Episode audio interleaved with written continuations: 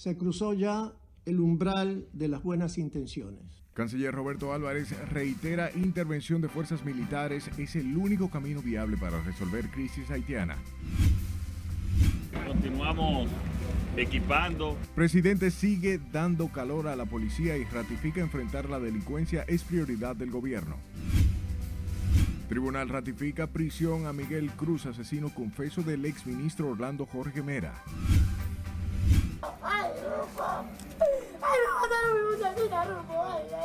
Consternación embarga en barrio Los Multi de los Guaricanos por muerte de joven embarazada y su bebé. Ya a finales de enero llegará hasta la cuarta estación. Gobierno deja iniciado último periodo de prueba del teleférico del municipio de Los Alcarrizos. El río está lleno, está lleno de, de fecales. Salud Pública con amplio despliegue sanitario en la Sursa evalúa otros posibles seis casos de cólera. Interior y Policía amplía desde hoy horario expendio de bebidas alcohólicas por motivo de las fiestas de Navidad.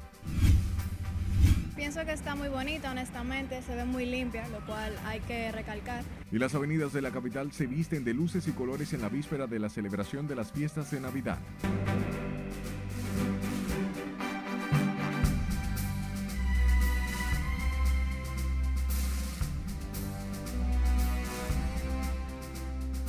Buenas noches, bienvenidos a esta sumisión estelar.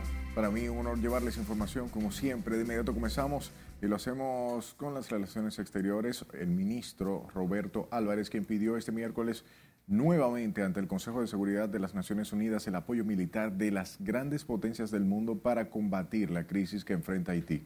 Eh, pedimento que es compartido y apoyado por el organismo. Lency Alcántara nos tiene más detalles en directo. Adelante, buenas noches, Lency. Así es, muchas gracias y buenas noches. El canciller aprovechó el escenario para resaltar el apoyo ofrecido por República Dominicana al vecino país. Se cruzó ya el umbral de las buenas intenciones. Este miércoles el ministro de Relaciones Exteriores Roberto Álvarez reiteró ante los máximos líderes que componen la Organización de las Naciones Unidas que Haití no puede por sí solo resolver la crisis socioeconómica que esta nación atraviesa, por ende, urge el apoyo íntegro policíaco militar de las principales potencias. Este Consejo está combinado a concretizar cuanto antes la propuesta de la resolución 2645, integrando una fuerza multinacional en apoyo de la Policía Nacional de Haití, siendo este el único camino viable en el corto plazo para redimir al pueblo haitiano de su horrenda situación actual y así llevar la merecida tranquilidad a nuestra América. Asimismo, el funcionario afirmó que la convulsa situación que enfrenta ese país se ha empeorado por la violencia que permea todas las esferas de esa nación. En este Consejo se han presentado hasta la saciedad datos que reflejan las terribles violaciones a las que ha sido sometido el pueblo haitiano por las bandas criminales que controlan gran parte del territorio incluyendo el 60% de Puerto Príncipe. A esas desgracias hoy se agregan un brote de cólera, y hambruna generalizada. Sanciones para Haití. La postura del canciller dominicano es respaldada por el Consejo de Seguridad del organismo, que pidió a todos los países considerar el envío de fuerzas hacia Haití. Otro punto de preocupación tocado en la reunión de la ONU fue la crisis sanitaria agravada por los casos de cólera en Haití. Con esta información yo paso contigo al set de noticias. Gracias, Leslie, por la información. Hablemos del exdirector del Departamento Nacional de Investigaciones DNI, Sigfrido Pared Pérez, aplaudió este miércoles el pedimento del gobierno dominicano a la comunidad internacional para que intervenga en la crisis socioeconómica y política que enfrenta Haití. El exfuncionario también respalda que se refuerce la línea fronteriza a fin de proteger la seguridad del país. República Dominicana eh, tiende a, tiene que eh, fortalecer, como lo están realmente eh, haciendo los esfuerzos, el control fronterizo para evitar que cualquier tipo de incidente que pueda presentarse en, en el vecino país pueda repercutir en República Dominicana. Pared Pérez también exhortó a los organismos internacionales ponderar si la nación haitiana está preparada para la realización de unas posibles elecciones. Y la Dirección General de Migración informó que desde el día primero al 20 del presente mes de diciembre han repatriado 13.475 extranjeros indocumentados a sus países de origen, en su gran mayoría nacionales haitianos, tras ser detenidos en operativos simultáneos llevados a cabo en todo el territorio nacional. A través de una nota de prensa, la institución que dirige Venancio Alcántara indicó que los deportados fueron apresados durante operativos en distintos sectores de Santo Domingo y el Distrito Nacional, además de Santiago, La Vega, Jarabacoa, Dajabón, Elías Piña, Jimaní y Pedernales, entre otros. Indicó que con estos operativos de migración cumple el mandato de la ley 285-04 de apresar y repatriar a todo extranjero que se encuentre en el país en condiciones migratorias irregular. Por otro lado, el presidente Luis Abinader resaltó la importancia de la seguridad ciudadana para su gobierno, para lo que entregó 130 nuevas motocicletas a la Policía Nacional previo a reunirse con el Consejo Superior de la Uniformada. Con la historia, Siledis Aquino. Estas 130 motocicletas son las primeras de 370 que entregará el gobierno para el fortalecimiento de la seguridad ciudadana. Continuamos equipando. Tras entregar la llave de los motores al mayor general Eduardo Alberto Ten, el presidente Luis Abinader destacó los esfuerzos del gobierno para contrarrestar la inseguridad. No solamente equipos de transporte, sino también otros equipos modernos para fortalecer la seguridad ciudadana, que como ustedes saben es prioridad del gobierno de la República. Tras la entrega de las motocicletas junto a Alberto Ten, el mandatario se dirigió al salón del Consejo Policial, donde encabezó la reunión privada en la que participaron los ministros de la presidencia Joel Santos y de Interior y Policía Jesús Vázquez, así como los miembros del importante órgano de dirigencia del Cuerpo del Orden. El ministro de la Presidencia también respondió a las quejas de supuestas violaciones de derechos humanos por parte del gobierno que hace Manuel María Mercedes. Eso es un tema que se, se, van a seguir tratando, pero el gobierno dominicano tiene pleno respeto por los derechos humanos, respeta la vida. Obviamente, eh, lamentablemente son circunstancias que se pueden dar, pero en ninguna circunstancia nosotros, ni, este gobierno va a apoyar ninguna situación que violente los derechos humanos. Las motocicletas que recibió la policía serán usadas a través del Sistema Nacional de Emergencias 911 para fortalecer la prevención y acción con énfasis en las áreas de mayor demanda. Como el sistema de cuadrantes se está trabajando en el distrito, esa es la primera parte, y además de eso, la, eh, la ciudad de Santiago, que son las áreas de mayor eh, población y sobre todo las áreas que tienen mayor tráfico y que requieren de mucha mayor agilidad. Son varias las ocasiones en las que el presidente Luis Abinader se reúne con el Consejo de la Policía Nacional para dar seguimiento al tema de la seguridad ciudadana. Sila Aquino, RNN. Sepa que recibió amplio respaldo uh, encontrado en la población, o sea, la población ha respaldado la implementación del patrullaje por cuadrante como estrategia efectiva para contrarrestar la delincuencia y la criminalidad. Jesús Camilo hizo un recorrido por distintos sectores de la capital y nos trae más con esta historia en directo. Adelante. Muchas gracias, buenas noches. Algunos consultados aseguran que las medidas preventivas contribuyen a unas navidades en sosiego. El patrullaje, yo sí. creo que sí, que disminuye. El patrullaje por cuadrante busca persuadir los hechos delictivos y garantizar mayor seguridad a la población a propósito de la época navideña. Tras ser implementada la estrategia en el polígono central, arroja resultados positivos en torno a la reducción de hechos violentos y el raterismo, según las autoridades. Se ha reducido un poco, la delincuencia un 50% está reducida ahora mismo.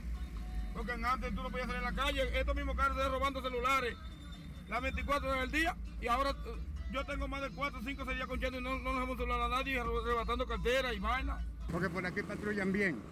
Digo, aquí en Villajuana. No sé en otro sitio, yo no, casi no salgo, pero aquí patrullan bien. Otros ciudadanos aseguran que la medida seguirá surtiendo efectos positivos contra la delincuencia y la criminalidad si permanece en el tiempo. Que al ladrón que se pasen, que le den para abajo. Eso es lo que yo quiero. Nosotros como ciudadanos tenemos miedo de andar en la calle. Hay que tirar a todo el mundo para la calle, eh, para que tú veas que la gente se queda tranquilo.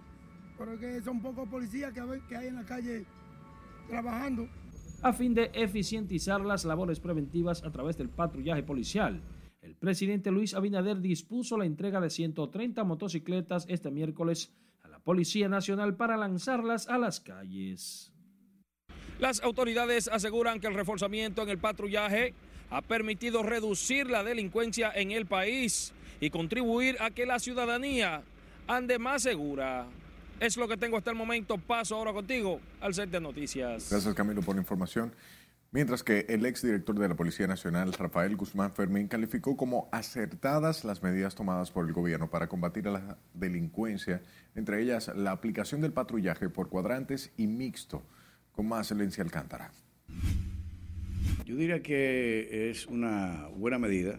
El auge de la delincuencia en el país provocó que las autoridades tomaran medidas drásticas para combatir el flagelo, entre ellas el patrullaje policial por cuadrantes en los puntos más vulnerables. La disposición es respaldada por el exdirector de la Policía Nacional, Rafael Guillermo Guzmán Fermín. Hicimos un inicio de ese programa Plan Cuadrante, no es nuevo, no es nada nuevo ahora, eh, y fue muy exitoso.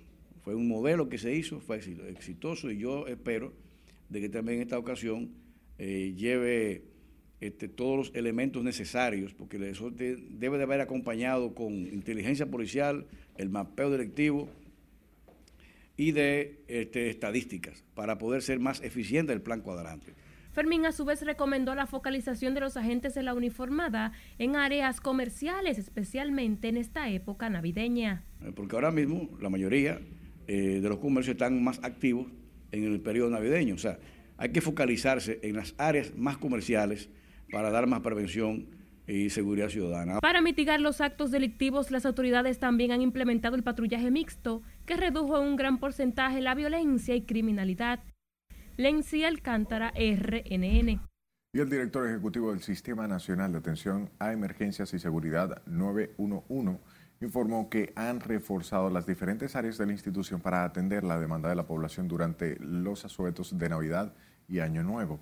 El coronel, o bien, sí, el coronel piloto del ejército, Randolfo Rijo Gómez, también dijo que el 911 ha mejorado el tiempo de respuesta en atención de las asistencias que brinda a la población. Nosotros esperamos un pico en las emergencias, tanto de seguridad como de, prehospitalarias, y nosotros hemos reforzado tanto el personal como las unidades en terreno. De nuevo, uno, enfatizó que durante la época de Navidad y Año Nuevo incrementa la demanda de servicios de la población, por lo que están preparados para dar respuestas a las eventualidades. Sumidos en el dolor y la impotencia están familiares de una mujer embarazada que murió al recibir al menos un impacto de bala en momentos en que desaprensivos asaltaron a un nacional haitiano y asesinaron a otro en los Guaricanos. Piden las autoridades, ellos, a intensificar el combate a la delincuencia que sigue cobrando vidas de inocentes. Karen Guichardo, con más.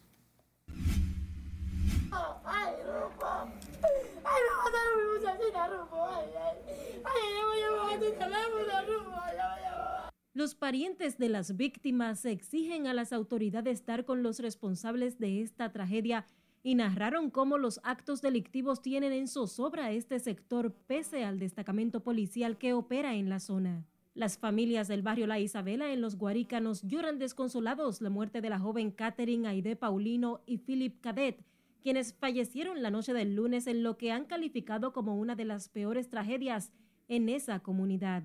Sí, ella fue a comprar una cena, o yo, yo lo disparo y cogió para allá. En vez de todo el mundo se mandó corriendo por un sitio, ella se fue por, otro sitio. Entonces ahí fue que se le pegó la bala. Ella ni sabía que estaba herida. Ella se sentó, me dice un muchacho, ella se sentó en una silla y un muchacho le dice, ¿tú estás, tú estás Y ella dijo, no. Ahí se desmayó. Ellos vienen con los pies la mano, buscando a mi hermano, con a mi esposo con su nombre. Cuando mi esposo halló a ellos, pregunté, ¿por qué ustedes están buscando a mí? Yo no conozco a ustedes. Dije, no, yo vine a matarte. A ti mismo, yo vine a matar. De acuerdo con las versiones de los testigos, tres malhechores asaltaron al hermano de la víctima antes de lanzar los disparos que cegaron la vida al hombre de nacionalidad haitiana y la mujer que en ese momento pasaba por el lugar. Ya salió la prensa que ella estaba como bebiendo y eso es mentira. Mi hermana ni bebía ni nada. La mamá la soy yo porque tú sabes, yo bebo y ando, amanezco en la calle y todo eso. Pero mi hermana eran las 8 y ella estaba acostada. Llegaron tres tipos, lo empujaron para adentro, para la casa de esa vecina. De ahí lo encañonan los tres, lo, lo estaban ajolcando, lo agarran en, la- en el cuello. Y de ahí le quitaron su teléfono, él cargaba 100 dólares en los bolsillos. Los residentes en esta localidad de Santo Domingo Norte criticaron el accionar de los agentes policiales y la inseguridad que afecta a los moradores de los guaricanos. Sobrina la mataron el, el lunes, pasaron policías por ahí, nos vieron llorando. En un DT pasaron cuatro, ni siquiera se, por el, por el motivo de no pararse. ¿Qué está pasando? Pasaron, dieron la vuelta y siguieron. Aquí no ha venido nadie a preguntar qué ha pasado, solamente ustedes, la prensa. Nosotros necesitamos que se ponga la pila. ¿Por qué? Pues yo tengo mis hijos, tengo mis nietos ahí. Y hay muchos muchachos jóvenes aquí que se le están quitando la vida. ¿Sabes que a tu propia casa a atracarte, a tu propia casa? Y eso no, eso eso no, eso no tiene, no tiene una explicación. ¿Cómo tú, cómo tú explicarle al pueblo ni a la ciudadanía que vayan a tu propia casa a atracarte y no vaya y tú vas al destacamento? Si tú vas al destacamento a poner una querella, no te la aceptan muchas veces. La mujer de 28 años estaba embarazada de su tercer hijo. Es Carelet Guillardo, RNN. Continuamos con este hecho lamentable y es que falleció la mañana de este miércoles la bebé recién nacida de la mujer que perdió la vida al ser impactada por una bala durante un asalto en los Guaricanos Santo Domingo Norte. La información fue confirmada por el Hospital Materno Dr. Reinaldo Almanzar, donde la criatura recibió las primeras atenciones tras su nacimiento prematuro. Inmediatamente el neonatólogo empezaron los procesos de reanimación eh, neonatal en el mismo lugar de la cesárea. Luego fue de estabilizarlo, fue trasladado en una incubadora acá al hospital materno de nosotros, Reinaldo Almanzar, que junto con el equipo neonatal, desde esa fecha hasta la fecha de día de hoy, encontramos un, eh, un bebé o recibimos un bebé de forma grave en todo el sentido de la palabra, el cual fue tratado. Dicho bebé lamentablemente ocurrió su deceso, su fallecimiento a las 5 de la mañana del día de hoy. La recién nacida tenía un peso de 6 libras y estuvo conectada a ventilación mecánica. Posteriormente hizo un cuadro de gravedad que no resistió, muriendo próximo a las 5 de la mañana. Un vehículo se incendió este miércoles dentro de una estación de combustible ubicada en la calle José Fabrea, esquina Federico Velázquez, en el sector Mejoramiento Social. El incidente ocurrió cuando el conductor del automóvil al que se estaba suministrando combustible encendió el motor y con este el sistema de gas propano. Era las 12 del día, las 12 del día, pero yo llamé al vecino que estaba acostado y que levanta que la bomba está cogiendo fuego. Y esta mañana la habían llenado, de- de- que no había gasolina y la habían llenado. Yo siempre he tenido el temor de que explote. Nunca hubiera pasado. Yo tengo 26 años viviendo por aquí y nunca hubiera pasado primera vez. Hay que ver cuáles fueron las consecuencias, si fue provocado. Si no me embalo, me muero. Para que, para que digan que murió aquí, mejor que digan corrió aquí. Los vecinos de este sector se sintieron atemorizados y al ver el fuego emprendieron la huida. El siniestro fue controlado por el Cuerpo de Bomberos del Distrito Nacional y afortunadamente no se reportaron personas fallecidas ni heridas, solo daños materiales. Recuerda que puede estar informado a través de nuestra página web rnn.com.de, al igual que la red de su preferencia, solo busque nuestro usuario arroba noticias rnn sus denuncias a este número de WhatsApp 849-268-5705 y escúchenos en podcast. Estamos en Spotify, Apple Podcasts y Google Podcasts como Noticias RNN. Es tiempo de nuestro primer bloque de comerciales. Al volver, Embajada de Estados Unidos anuncia aumentará solicitud de visas a dominicanos. Salud Pública vigila seis nuevos casos de cólera en la Sursa. Y defensa del ex procurador Jan Alain Rodríguez desmiente acuerdo político por caso Medusa. Ya regresamos.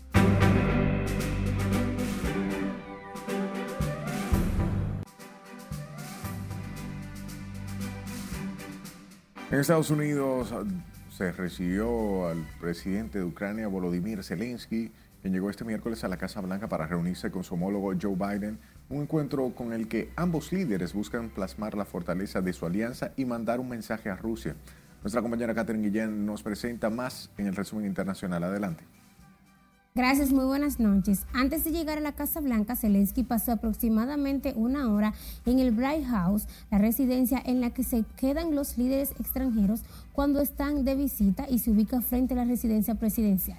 El edificio lucía este miércoles una bandera ucraniana en su fachada.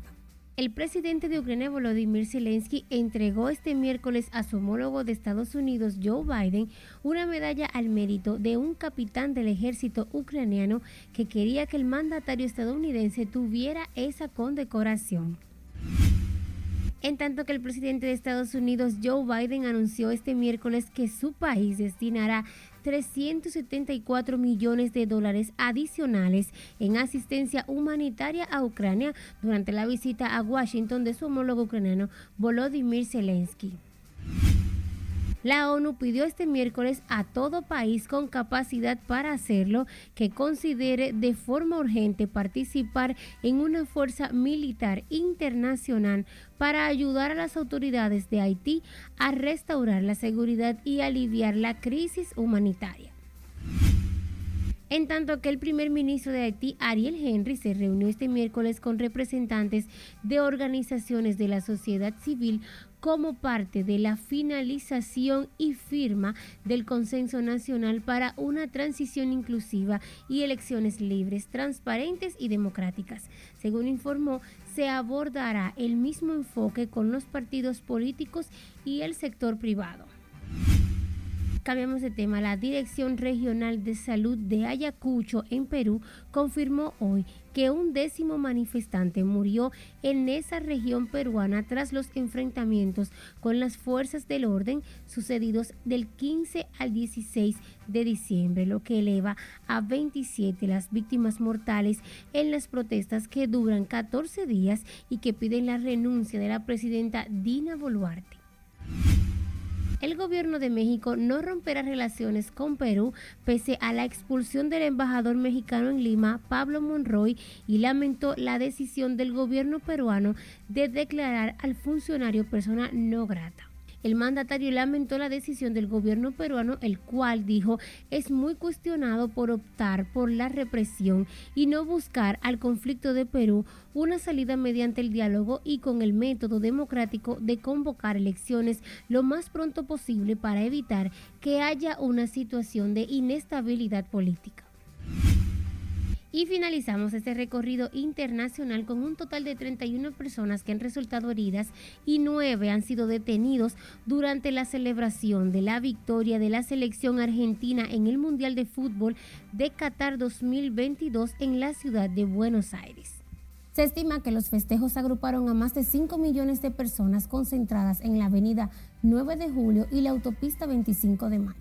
Hasta aquí las noticias internacionales de esta noche. Paso contigo. Gracias, Catherine, por la información. Volvemos con temas locales. El encargado de negocios de los Estados Unidos en República Dominicana, Robert Thomas, afirmó que en el 2023 se aumentará la cantidad de visas a dominicanos, tanto de paseo y de migrantes. Explicó que este año 2022 la Embajada de Estados Unidos concedió un 30% más de visas de paseo a los dominicanos en comparación con el 2021. Señaló que en el 2023 el número será mayor e informó a quienes tienen cita pendiente pueden reprogramarlas vía la plataforma web de la Embajada de Estados Unidos en República Dominicana. Así que saben. Y en el barrio La Sursa, en este distrito nacional, otros seis casos de posible cólera se encuentran en observación, mientras que los lugareños se niegan a dejar de consumir el agua del río Isabela. Catherine Guillén da seguimiento a estos casos y nos presenta el reporte. El río está lleno, está lleno de, de FFK.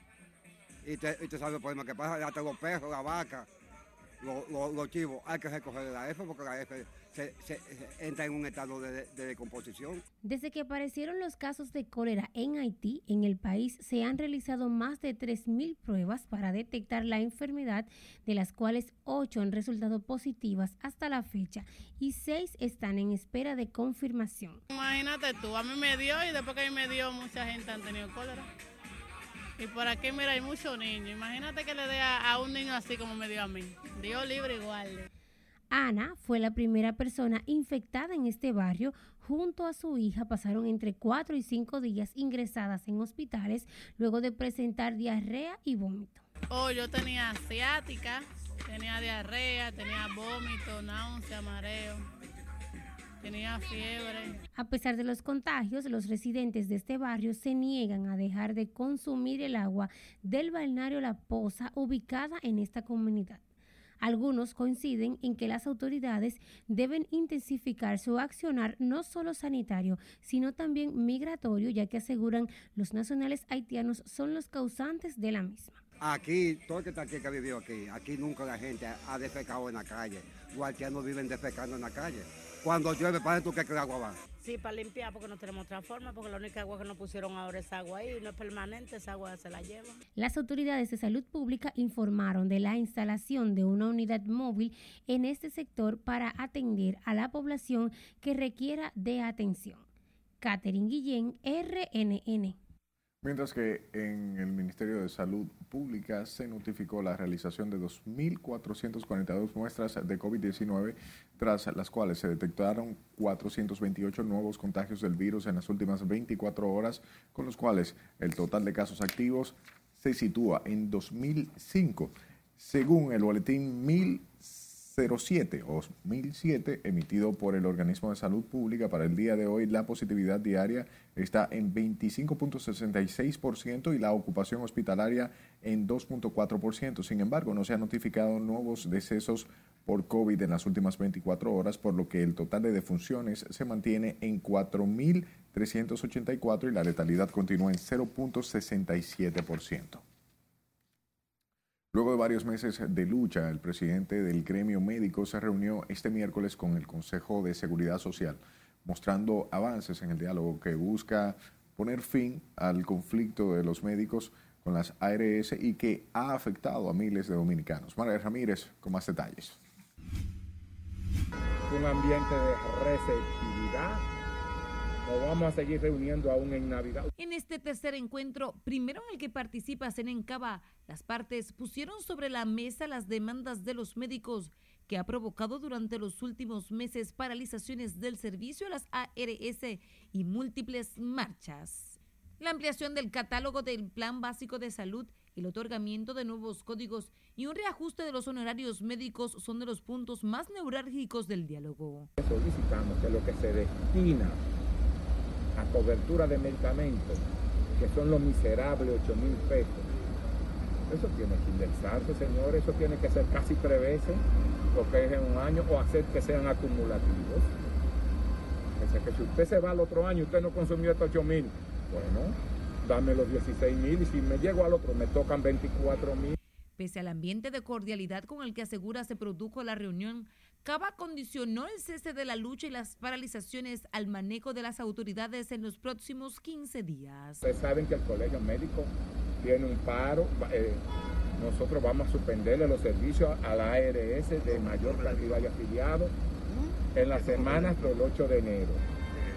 A ellos les preocupa y dicen, bueno, pero tenemos 15 días por delante. Tenemos 15 días, vamos a trabajar. A mí me toca trabajar yo estoy de guardia el 24, yo soy intensivista y voy a trabajar y no se me va a despegar un pedazo. Durante los últimos meses, el gremio médico ha hecho paros escalonados a diversas administradoras de riesgos de salud, exigiendo, entre otros puntos, la eliminación de las entidades. La convocatoria a un nuevo encuentro quedó abierta a la disponibilidad de las partes, aunque Senencaba adelantó que el diálogo continuará. Margaret Ramírez, RNN. Y familiares de un joven asesinado por agentes policiales hace varios meses en San Juan exigieron hoy que los culpables paguen por el crimen. Julio César Mateo nos tiene el reporte.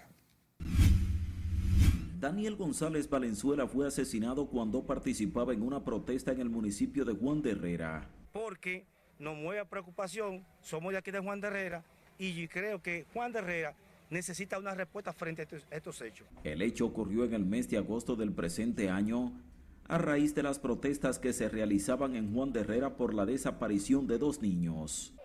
De un niño huérfano salió de aquí por ayudar a una persona porque tienen la costumbre de robarse a los niños, no aparecen y no quieren que uno reclame.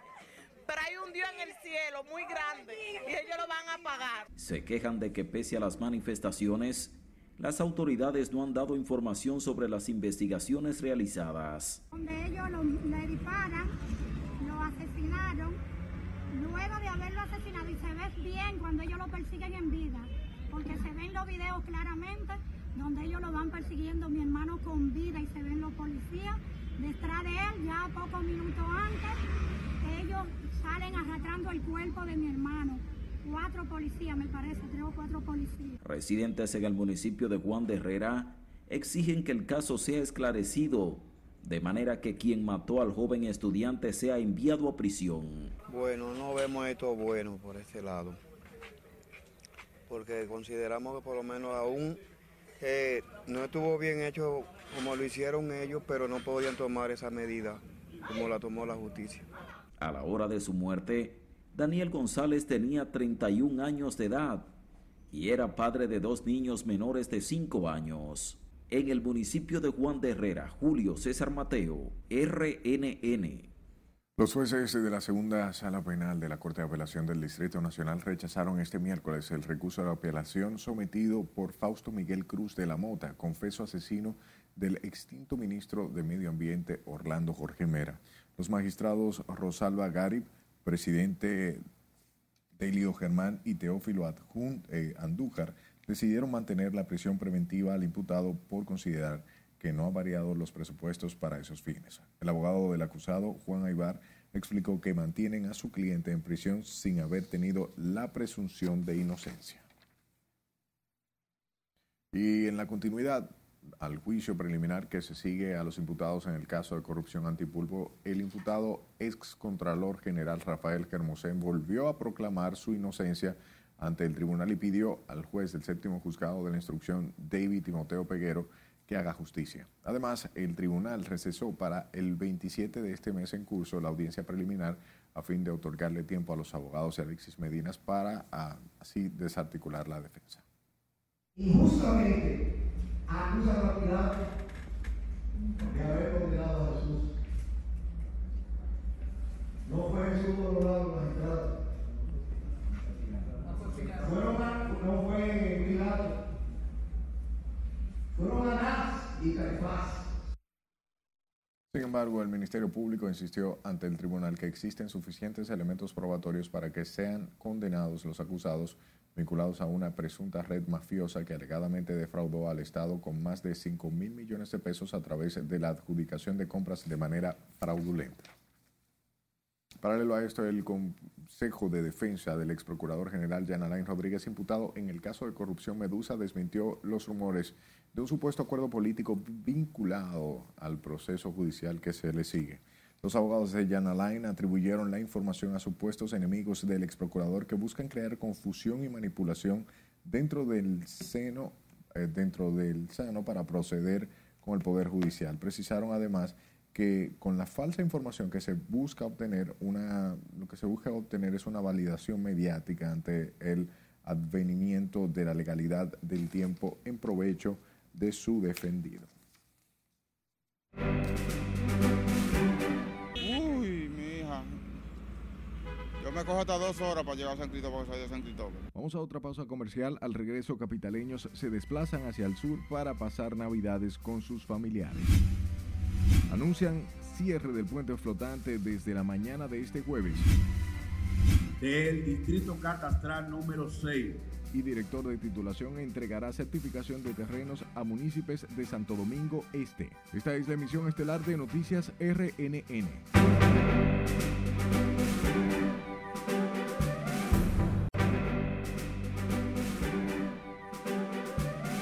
Gracias por darnos de su tiempo. La ley de régimen electoral aprobada en el Senado obliga a que la Junta Central Electoral sea el organismo que arbitre los comicios internos de los partidos como garantía de la transparencia. Con estos detalles, Nelson Mateo. El proyecto de ley que modifica la ley orgánica 1519 en el Senado de la República pasaron en dos lecturas consecutivas la ley de régimen electoral y los controles que contempla la normativa en materia comicial. Máximo Castro del Partido Reformista está seguro que ahora, el próximo 28 de este mes, la Cámara de Diputados aprobará la iniciativa reclamada por el órgano de elecciones. Si, si Dios quiere, va a pasar. Aquí yo creo que no tendrá gran obstáculo. Hablé con el presidente de la Cámara anoche y me expresó que que lo que hay que hacerle es un chequearla y cualquier cosa, pero que él cree que pudiera pasar, me dijo. Los diputados de la Fuerza del Pueblo reconocen la importancia de la ley, pero prefieren esperar la línea del partido. Posición como legislador estaremos esperando las instrucciones que la, el partido Fuerza del Pueblo a través del delegado político y las autoridades, los enlaces, los voceros, estén eh, orientando sobre el parecer de la discusión de los temas que deben ser consensuados y aprobados en la ley de reforma a la ley electoral y de partidos políticos. Sin embargo, en el Senado hay quienes entienden que la administración de unas elecciones exitosas no solo depende de nuevas leyes. Que depende de la voluntad que tenga cada quien cuando desempeña una función. Porque si, con la, la, que tenemos, pudiera estar viendo que hay gente que tiene hasta pancarta puerta en carro, en vehículos, y en algunos, y en algunos sitios también, en algunos partidos políticos, comenzar a respetar la ley. O sea que no solamente con las leyes, es la disposición que tiene cada quien de cumplir con su rol cuando maneja una entidad o pertenece a una entidad política. Los diputados aseguran que hay tiempos suficientes para que la ley de partidos y agrupaciones también sea aprobada antes del próximo 12 de enero cuando termina la legislatura. Nelson Mateo, RNN. Hablamos del incremento del parque vehicular en la capital que se agudiza con los tapones y complican la vida cada día desplazamientos de personas y obliga esto a que los choferes gasten más tiempo y más dinero en combustible, pese a que todavía no se recuperan de la crisis post pandemia. Nos presenta la historia Laura Lamar. El congestionamiento vehicular representa un malestar para quienes deben circular por el Gran Santo Domingo y otros puntos del país para dirigirse a sus lugares de trabajo y otros destinos. La situación impacta directamente los bolsillos de choferes y pasajeros, quienes se quejan del tiempo y el dinero que pierden en los largos tapones. Uy, mi hija. Yo me cojo hasta dos horas para llegar a San Cristóbal, para salir de San Cristóbal. A ver tú sepas. ¿Cómo le perjudica a usted eso en, en, por ejemplo, tiempo, dinero? ¿Cómo le afecta? No, el tiempo mayormente, tiempo.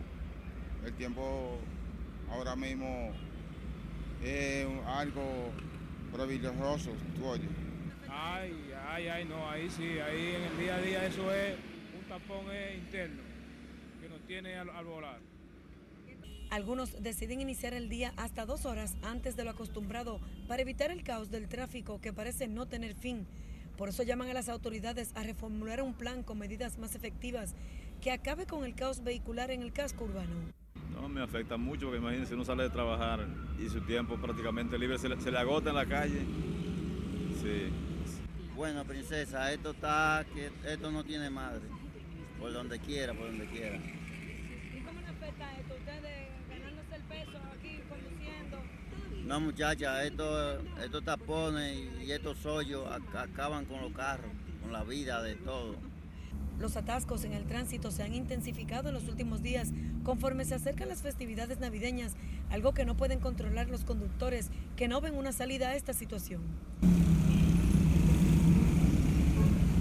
Según especialistas, el caos que generan los tapones puede llegar a ser letal para la salud de las personas, que muchas veces llegan a padecer de estrés y ansiedad. Laurila Mar, RNN. Este miércoles comenzaron a movilizarse los pasajeros en las terminales de autobuses para viajar hacia el interior del país, mientras supervisores del Intran inspeccionan las guaguas para asegurarse de que salgan en buenas condiciones y evitar accidentes en las carreteras. Con más detalles, Juan Francisco Herrera. Nosotros vamos para la zona de Asua. Desde hoy se observó un ligero aumento de pasajeros en las diferentes paradas de autobuses del sur para pasarse las festividades navideñas. Esta señora que se dirige a Baní a pasar la Navidad dice que hay que disfrutar, pero con prudencia. Estar todos juntos, porque cuando se comparte en familia, eh, eso es bien porque así todo, cada uno dan su opinión y la cena navideña es muy buena para compartir con la familia. Pásalo bien, tranquilo en familia. Claro.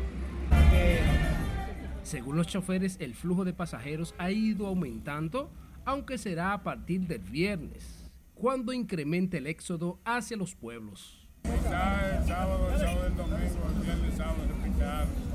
Está Puede ser que, que mañana adelante puede hacer que haya un movimiento bueno. ¿En cuanto a los pasajes, siguen igual Igualito, no, no, aquí no se aumenta pasajes, están los pasajes igualitos. Pero los supervisores del Intran inspeccionan de que los autobuses viajen con neumáticos en condiciones, luces y los choferes con licencia al día. Estamos haciendo un operativo, revisándole los neumáticos, que los conductores tengan su licencia, seguro, las luces delanteras, las luces traseras, los parabrisas, todo esté en orden y que los conductores y los cobradores no excedan la cantidad de pasajeros que debe de llevar cada autobús. Los choferes de autobuses con destino al sur del país mantienen invariable el precio de los pasajes, con la finalidad de que los usuarios de transporte se motiven a viajar hacia el interior. Juan Francisco Herrera, RNN. Escuche, el puente flotante sobre el río Sama será cerrado al tránsito vehicular mañana jueves en horario de 10 a 11 de la mañana para permitir el paso de embarcaciones. Así lo informó el Ministerio de Obras Públicas, quien pidió excusas a la ciudadanía por los inconvenientes que pueda causar esta medida del cierre del puente. El puente flotante comunica al Distrito Nacional con Santo Domingo Este a través de la avenida Francisco Alberto Camaño de Ño y con una ruta crítica para que el teleférico de los Alcarrizos inicie su operación comercial en febrero del 2023, el presidente Luis Abinader inició este miércoles el periodo de prueba de este sistema de transporte masivo. Con más detalles, Laurila Mar. Ya a finales de enero llegará hasta la cuarta estación. Las cabinas de la segunda línea del teleférico de los Alcarrizos empiezan a moverse sobre el municipio luego de que el mandatario encendiera el sistema, siendo esta la última fase previa a su apertura formal. El jefe de Estado aseguró que esto ahorrará tiempo y dinero a miles de ciudadanos que residen en los Alcarrizos y sectores aledaños. Como le llaman los americanos, la zona franca hasta la autopista Duarte, en hora pico tomaba más de hora y media eh, y en tiempos normales una hora. Eso se va a reducir a 15 minutos y vamos a poder, en un principio, porque se puede ampliar, eh, transportar más de aproximadamente unas 45 mil personas diarias. Ya están las pruebas, ya está llegando, eh, son cuatro estaciones, va a estar llegando ya hasta la tercera estación. En esta visita, el presidente Abinader realizó además un recorrido por la estación número uno de esta terminal de transporte, ubicada en la autopista Duarte. y se van a ir eh, montando personas eh, ya en términos de prueba y de personal, como habíamos planificado, y ya a partir a, ya en la tercera semana de febrero aproximadamente, pues eh, va a poder entrar ya los los- las personas y, y los pasajeros normales. El sistema, que está compuesto por cuatro estaciones con más de 4.2 kilómetros de línea, entrará en una fase de certificación por expertos internacionales para validar la seguridad de los usuarios. Las autoridades informaron que será en enero cuando se ejecute un proceso de capacitación y educación ciudadana a través de escuelas y juntas de vecinos para dar a conocer los beneficios del teleférico. Laurila Mar, RNN. Sepa que el gobierno, a través de la Unidad Técnica Ejecutora de Titulación de Terrenos del Estado y Bienes Nacionales, dejó iniciados los trabajos técnicos, sociales y legales para la titulación de solares y viviendas en el sector Villa Duarte del municipio Santo Domingo Este. Mérido Torres, director ejecutivo de UTEC, indicó que en la primera etapa de este proceso proyectan entregar alrededor de 2.900 certificados de títulos, los cuales beneficiarán a 11.600 personas ocupantes de solares y viviendas en cinco barriadas. En esta primera etapa, nosotros vamos a impactar en, esta primera etapa la parcela 121-A del distrito catastral número 6 y vamos a beneficiar los habitantes de los sectores. El proyecto de titulación abarcará la parcela 121-A del distrito catastral número 06, beneficiando a los habitantes de los sectores Villa Duarte, El Faro, Condominio Siminico, los apartamentos del Pueblo Nuevo y Ramón Matías Mella, entre otros sectores. Es momento de nuestra última pausa. Al volver, Ministerio de Interior y Policía extiende horario de expendio de bebidas alcohólicas. Luces y charamicos adornan la avenida Winston Churchill por motivos de la Navidad.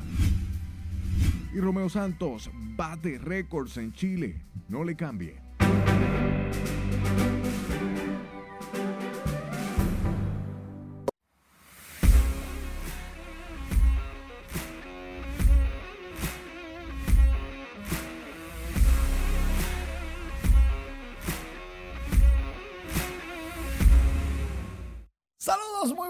Noches. Iniciamos la entrega deportiva en el estadio Quisqueya. Juan Marichal, atención, Águilas Licey. Se supone que era casa llena, pero no. Mientras tanto, en el tercero, Zoilo Almonte conectó cuadrangular que la mandó al barro de Montecristi. ¡Qué palo! Un palo de la gata. Sorprendió el swing de Almonte a muchos. Dos carreras. Las Águilas necesitaban solo eso para ganar el juego. A Neuri Tavares, que estaba en primera, anotó como si hubiera sido un hit rapidísimo. Uno no se dio cuenta cuando se fue. Dicho sea de paso, ya le adelanté. No se llenó el estadio Quisqueya. No sé si el mercado negro tenía boletas. No sé si el Licey no pudo vender las boletas. No sé si estaban caras las boletas. Lo que yo sí sé es que estaba vacío el play. Y normalmente, en una semifinal entre Licey y Águilas, eso es un lleno total. Ojo. Por otro lado, Lewin Díaz conectó el tercer cuadrangular para las estrellas orientales, que en el séptimo ganaban 10 carreras por 4. Lewin Díaz, jonrón de dos carreras. Rodolfo Durán, jonrón de tres carreras en el segundo. Eduardo Olivares, jonrón de dos carreras en el sexto. Las estrellas brillando. 10 por 5 en el octavo. Por otro lado, en el Bronx, Aaron Judge recibe el nuevo título de capitán de los Yankees de Nueva York. Derek Jeter asistió a su coronación como capitán. Carlos Correa también llegó a Nueva York para los metros. Los gigantes se metieron en miedo y luego de un examen físico dijeron, no lo vamos a firmar. Y él se fue para los Mets, donde más dinero había. Con los gigantes, Elliot, Carlos Correa iba a recibir 350 por 13. Entonces los metros le dieron 315 por 12, que es lo mismo, 35 menos, un año menos. Pero el promedio es el mismo. Exacto. Dineral. Mira, yo quería que tú me dijeras lo que iban a salir, no lo que iban a entrar primero. Mira lo que pasó hoy. Eso es parte de la obra. Si no es así, pierde la esencia la- el campeonato. Eh, Ten eh, fe. Es la guerra que se gana, no la Ten batalla. fe, claro, ten fe. Gracias, Manny. Hablemos del Ministerio de Interior y Policía que extendió desde hoy y hasta el 8 de enero. Escucha el expendio de bebidas alcohólicas en todo el territorio nacional del domingo al jueves hasta las 3 de la mañana y viernes y sábado hasta las 4 de la mañana. Los días 24 y 31 no hay restricciones. La resolución 009-2022 consigna la flexibilización con motivo de la celebración de las fiestas de Navidad y fin de año. También contiene un llamado a la mesura y una exhortación a departir en familia, en comunidad, con armonía. La medida advierte que su violación daría lugar al cierre temporal o definitivo del establecimiento y a la cancelación de la licencia o permiso para operar sin perjuicio de otras sanciones legales. Y las decoraciones navideñas engalanan la avenida Winston Churchill, donde diversas empresas junto con el ayuntamiento le han dado un aire navideño a lo largo de esta vía. Catherine Guillén hizo un recorrido y mire cómo se ve este lugar. En la avenida Winston Churchill se respira la brisa navideña desde la 27 de febrero hasta la John F. Kennedy. El bulevar de la Churchill se encuentra iluminado con luces, charamicos y otros adornos de Navidad. Le da como más alegría a la, a la zona.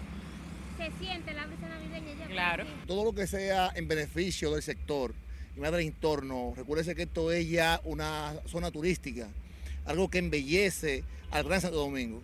Todo está muy lindo, todo está muy chulo, motiva a más empresas a que lo hagan, eh, porque eso trae como un espíritu navideño bien, bien bonito. No solo los residentes del Distrito Nacional disfrutan de esta hermosa decoración, sino también personas de otros municipios que se movilizan por esta vía.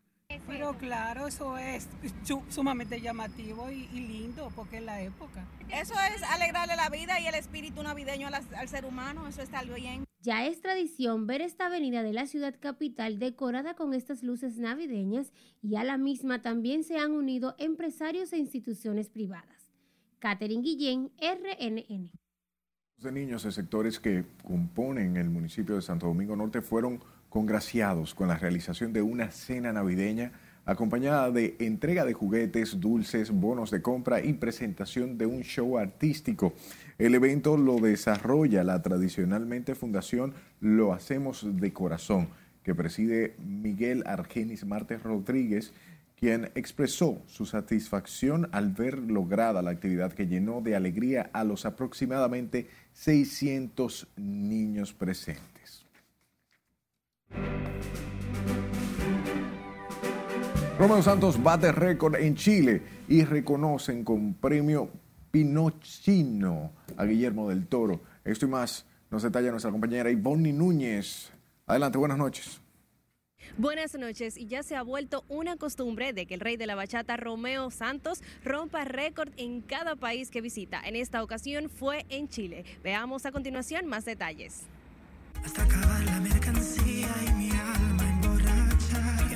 El artista Romeo Santos batió otro récord en Chile al lograr programar ocho conciertos seguidos en el Movistar Arena, un gran pabellón con capacidad para 17.000 espectadores. Santos, que se ha convertido en un fenómeno mundial, presentará entre el 21 y el 29 de marzo su nuevo álbum, en el que colaboran estrellas como Justin Timberlake o Rosalía, y se suma así a la llamada fiebre de los conciertos que ha estallado en este país tras el fin del estricto encierro social por la pandemia.